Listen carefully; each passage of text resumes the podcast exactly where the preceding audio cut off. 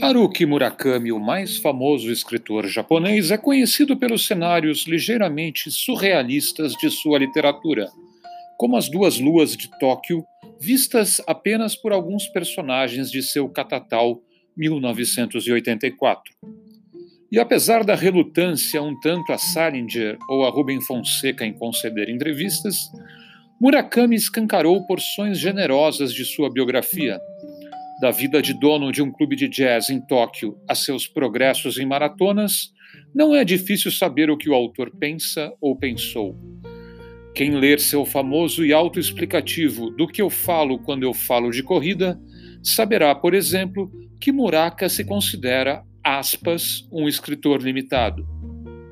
Para vencer essa limitação, concentração e perseverança são fundamentais, na sua opinião, além de algum talento cuja manutenção vai se tornando mais difícil ao longo dos anos.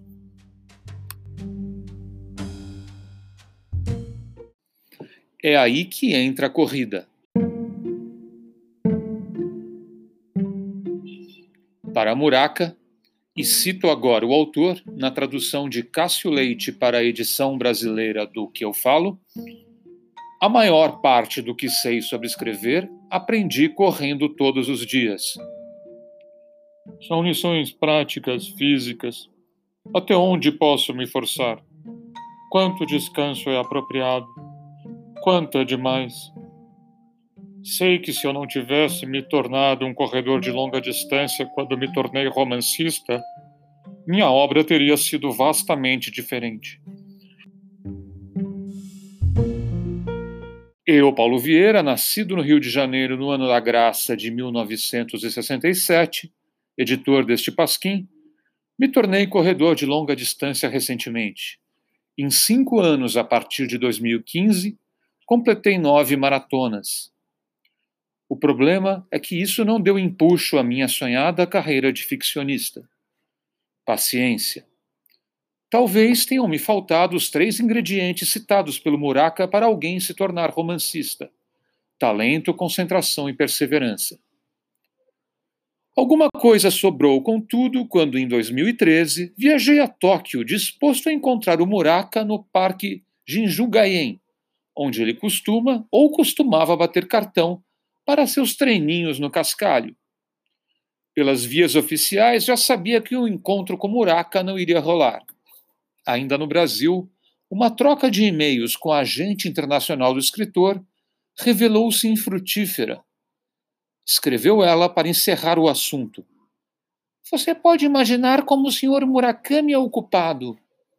Restou-me em Tóquio a abordagem de guerrilha, que também não se revelou muito prolífica.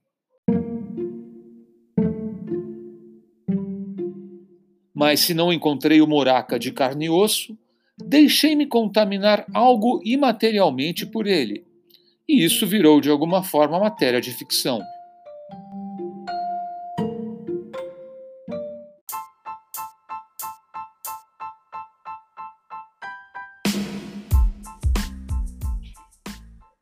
Esta é a terceira parte da trilogia de posts do que eu falo quando eu não falo com Murakami, publicada no site Jornalistas que Correm.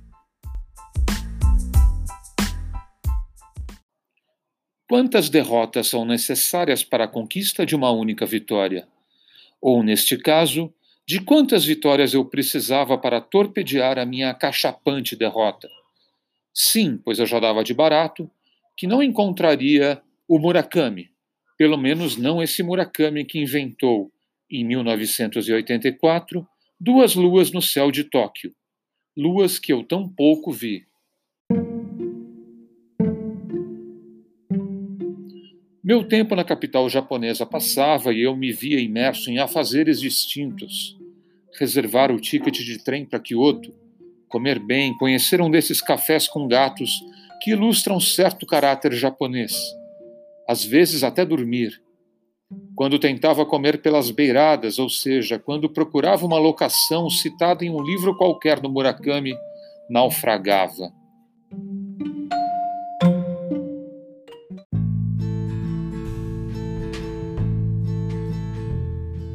Na tola esperança de farejar os vestígios do autor, Me dirigi, por exemplo, ao Nakamuraya Café em Shibuya.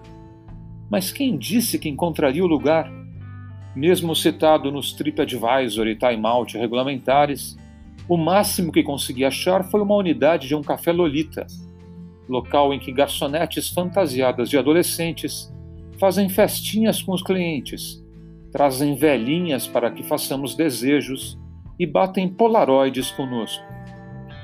Assim, decidi radicalizar e, lembrando do que imaginava ser uma lição zen, procurei limpar minha mente de tudo que minimamente evocasse Murakami.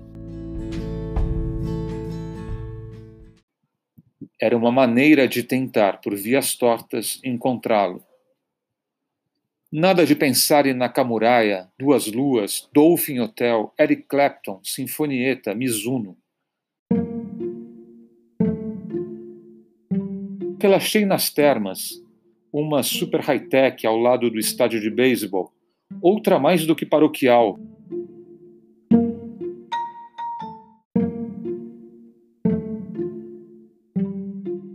Andei de bicicleta em meio ao silêncio dos cemitérios e templos shintoístas do lindo bairro de Anaka. Comi teixocos e unagues. Visitei até um pequeno museu do futebol onde, como o único feature do país do futebol, encontrei uma camisa do Havaí, time de Florianópolis. Enfim, a estratégia não deu certo.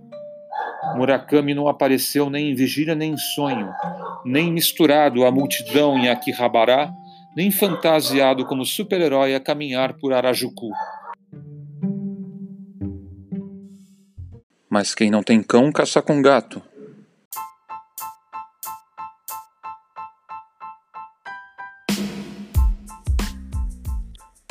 Antes mesmo de viajar para o Japão, eu fui procurar um Murakami, chefe e proprietário do restaurante Kinoshita em São Paulo.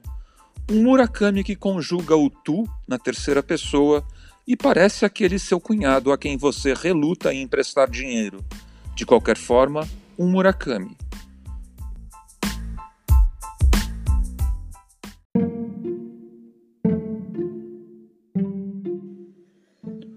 Como ensina o Tao Te King, aquilo que se quer encontrar muitas vezes já foi encontrado.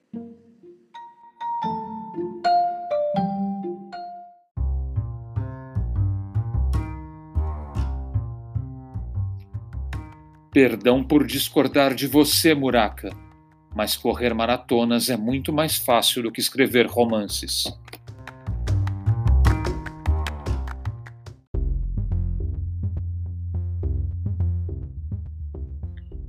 Podcasts jornalistas que correm. Produção e locução Paulo Vieira. Visite jornalistasquecorrem.com.br. Até a próxima.